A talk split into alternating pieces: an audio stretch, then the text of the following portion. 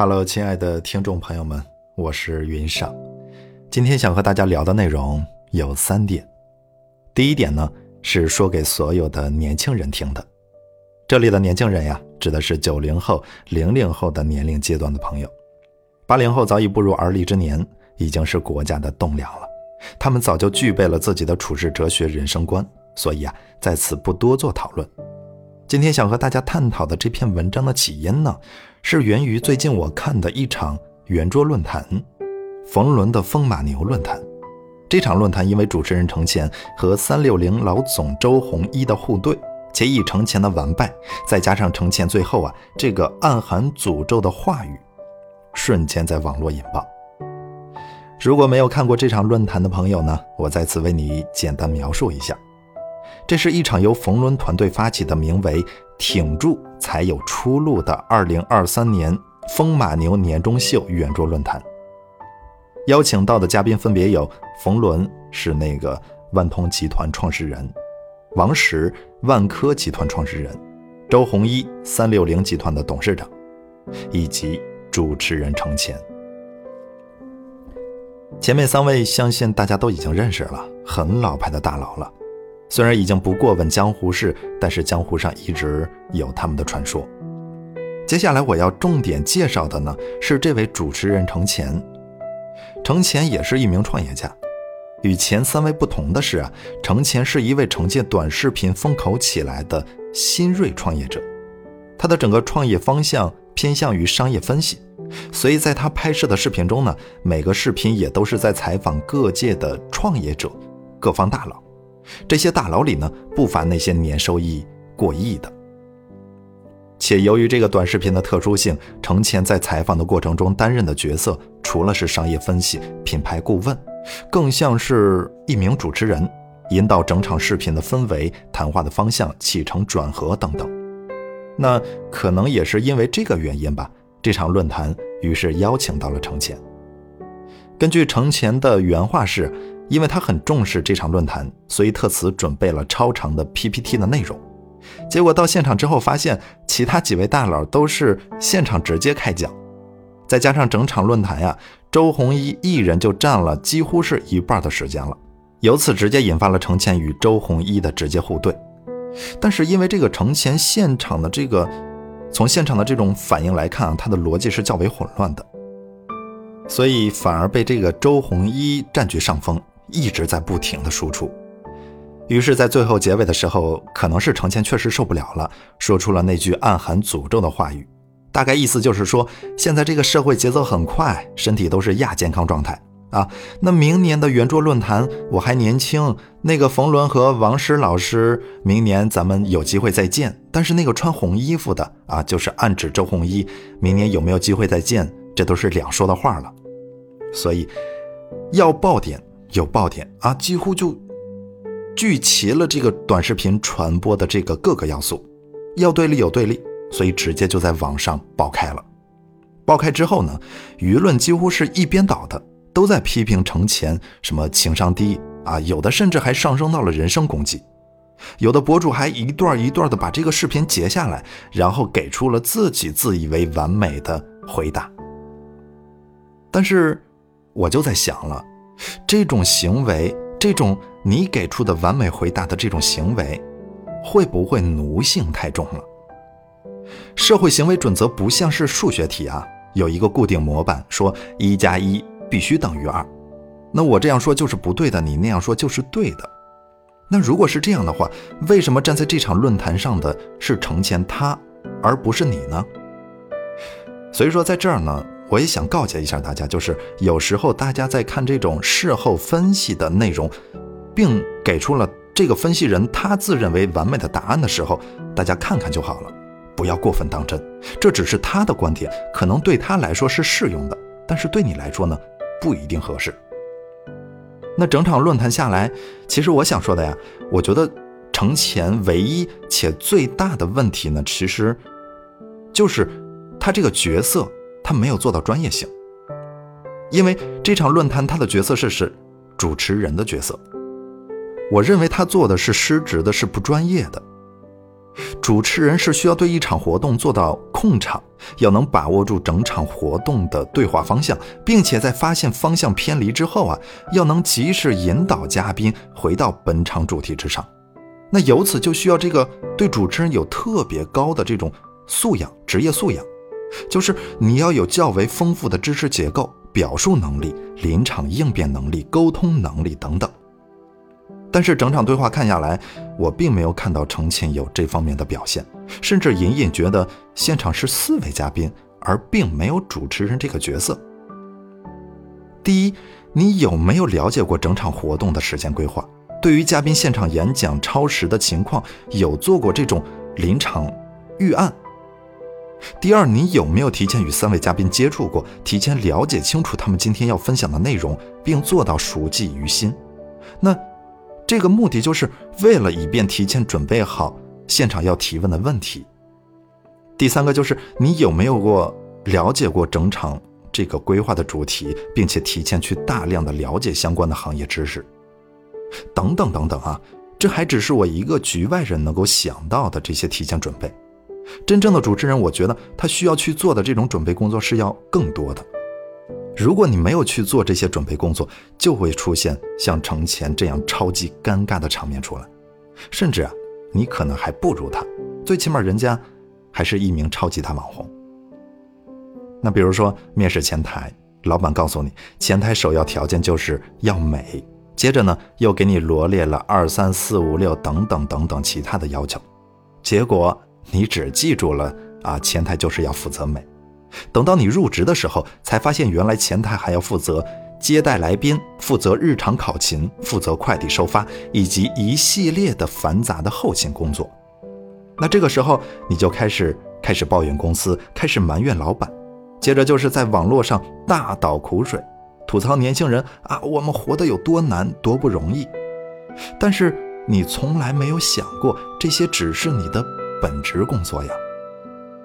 你连最基本的本职工作都无法按时完成，面见客户汇报工作时一点专业性都没有，却整日妄想着升职加薪，整日在网络上发表着年轻人如何不易的小作文到头来，你除了收获一群。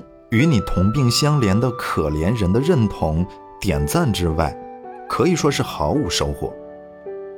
我的听众里，学生很多，在此我想对你说的话是啊，学生，你当下的首要任务就是该好好学习。况且，学习真的是一件很简单的事情。不过呀，这件事情你可能要很久很久以后，你才能明白这句话的含量，可能。等你到我这个年龄段，你就会自然而然的想明白了。不过那个时候可能已经晚了。这是我想和大家说的第一点：在其位，谋其政，任其职，尽其责。第二点还是想对年轻人说的话。我知道你睁开眼睛就是父母养老，是房贷，是车贷；闭上眼睛是学习、工作、前途。感情，拼命搞钱，钱没有搞到；拼命捞爱，爱也没有捞着。上怕父母病老，下怕同龄人赶超，一旁的另一半还不依不饶。我知道你时刻担心着谁谁谁考上了名校，谁谁谁读研了，谁谁谁结婚了，谁谁谁升职了，谁谁谁一年赚了多少钱了。你时刻担心着为什么他们有的我都没有。所以你上班的时候，你开始猛灌咖啡，但是依然没有灵感。你使劲的揪自己的头发，却依然说服不了自己，要向这个世界妥协。看着被领导改的乱七八糟的方案，你恨不得把自己淹死在这个马桶里。下班了，想过好一点，住好一点，吃好一点，想让远方的人知道我在他乡其实挺好的。你每天。就好像是被按下了加速键，你六十秒的红灯等不及要闯，三分钟的泡面等不及要吃，路程三天的快递等不及要催，追剧甚至还要两倍速，比赛直接只关心结果，看书也是首先直接看最后一页，甚至可能你就像我昨天说的，你是在用一生去治愈你的不幸的童年。你看着那些网络上、短视频上被别人加工过、滤镜渲染过的世界，你觉得我必须要马上成为有钱人，我必须要遇到一个满分的恋人，我必须无所不知、无所不晓，我必须活成我看的那个视频里那种人的那种幸福的样子。所以呢，同时也给你造成了巨大的落差感。觉得自己活得还不够精致，觉得自己知道的太少了，觉得自己还不够好看，觉得自己还不够完美。你虽然不喜欢这样，但是想完之后，第二天早起又唉声叹气，觉得哎，也只能这样了。觉得这个时代赚钱很容易，但是好像自己根本就没有赚到什么钱，余额不多，但是这个世界的支付方式却多到爆。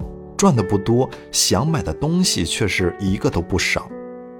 学了很多这种省钱的小妙招，最管用的就是，嗨，算了，没有钱，不买了。所以你每天的这种状态就是对自己没有的东西满是觊觎，对已经拥有的满是怀疑，知道自己该往前走，可是又不知道该往哪个方向去。不管是考大学还是入职，不管是年薪十万还是年薪百万，心里面总是很慌，怕自己选择的是错的，怕自己想要的来不及拥有，怕自己拥有的又会突然失去。但是其实，我想告诉你的是，朋友，一路走来，我知道你很不容易，所以你需要适时的，你需要去加油打气。所以你时常去听一些鸡汤文，去听一些像我这样的博主，时常的给你励志，去骂醒你。但是，其实你不用担心暂时落后，不必恐慌，一无所有。人生的路曲折且漫长，偶尔堵车呢，是很正常的一件事。就像导航提示的那样，前方道路拥堵，但是。你仍然在最佳路线上。然后呢，我真的特别建议你去找一件自己热爱的事情，这真的很重要。你不一定要靠它挣钱，但是它一定要是你热爱的。在热爱里，让你那根紧绷的神经放松一下吧，让你猛烈跳动的心脏舒缓一下吧，去尝试着做一做深呼吸吧。去摒弃一切杂念，深度睡眠一次吧，在热爱里，让自己变得无懈可击吧。这是我今天要和大家分享的第二点。接下来要分享的第三点是想说给零零后的朋友的。我知道你们一出生就自带光环，一工作更是自带 buff，整顿职场的话语一出，更好像是给了你们无穷的。勇气、力量，但是今天我想给你们泼盆冷水。我想告诉你的是，同样的话语，九零后初入职场时，八零后初入职场时，其实都被媒体大肆的宣扬过。只不过九零后那个时候初入职场，媒体给的宣传词好像是叫做“重塑职场”，所以这其实是一个时代的特性。落在你的个人头上，其实并不会给你带来任何的增益加成，反而如果你仗着这个标签，觉得自己可以肆意妄为，那被毁掉的其实只有自己。给大家举个简单的例子，我朋友的一家公司前些日子呢，以高于当地的薪资水平招了一名新员工，结果入职之后发现他并没有自己描述的那么有能力，同时在公司给予他成长时间的时候。却依然选择混沌度日，连自己最简单的本职工作都做不到位。那后来老板就把他辞退了嘛。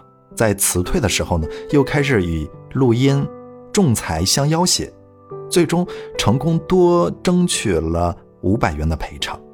但是后果就是这名员工在这个行业的小圈子里再也找不到工作了。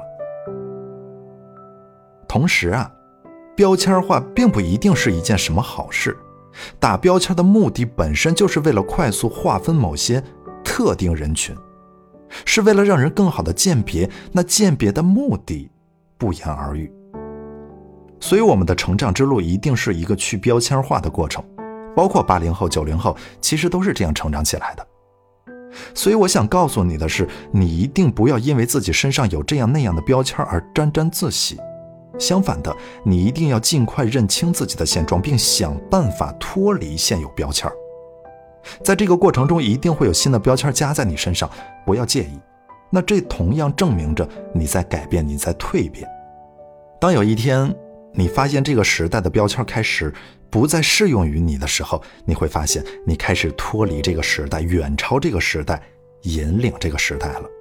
那个时候，我觉得你一定是一个成功的人了。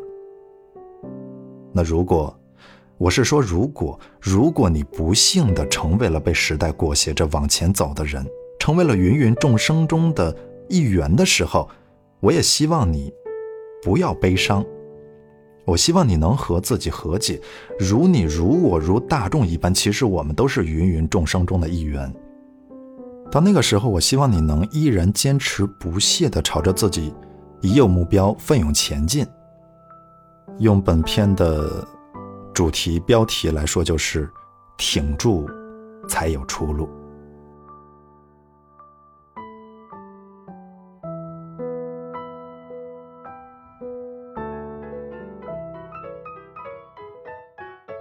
然后昨天大家给我的评论啊，其实我都看了，然后里边有一个那个特别有意思的回答，就是，嗯。啊，可能有朋友每天都是听着我的音频然后入眠的，然后在这里呢有一个特别有意思的事情，就是其实我每天在录音的时候，在后在做后期剪辑的时候，我真的也会 听着我的声音入睡的，因为每天我可能会上上午整理一些文案，然后中午开始写，然后中午开始录音，录音之后的话，差不多就开始做剪辑工作了，所以差不多每次做剪辑的时候呢，都是在。呃，一两点钟，那个时候正是人最犯困的时候嘛。然后我这个视频剪辑的又比较麻烦，就是我第一遍会先去把里边的一些错误音频先剪掉，剪掉的话我会完整的听一遍，完整的听一遍之后呢，我会再加上配音，再去完整的听一遍。那每次我的入睡时间其实差不多就是再加上这个录，再加上这个这个音乐的时候，每次。几乎十次里边有六次吧，我都会被催眠掉。所以我觉得有朋友说听着我的音频在慢慢的入睡，我觉得这是一个很正常的事情，因为连录制者我自己，我有时候也都会被催眠到。然后其他朋友给我的留言呢，其实我也都看到了。今年二零二四年后续的大概的这种这种录制的节奏啊，录制的发展的规划，其实我现在也有一个大致的框架了。在此呢，也谢谢大家在评论区给我的建议，谢谢大家。好，那今天要给大家说的话到这里就完了。可能有些话，呃，说的，嗯，怎么说呢？就是，呃，个人想法偏多，但是没有办法，这就是一个个人的播客。所以说，呃，内容里有一些你听起来可能觉得不太不太合适的，或者说有明显错误的，也欢迎大家在评论区给我指出啊，咱们共同成长嘛。本身设立这个播客的目的，其实最开始我定的那个那个标语就是让我们一起成为更好的自己。只不过后来经过一些更新迭代，我可能把它取消掉了。但是这一直是这个博客的核心啊，所以说大家如果有意见的话，可以随时在评论区也好，私信也好，可以随时和我沟通的，好吧？那今天到这里就结束了啊，时间有点长，不知道大家还能不能听到这里？嗯，拜拜。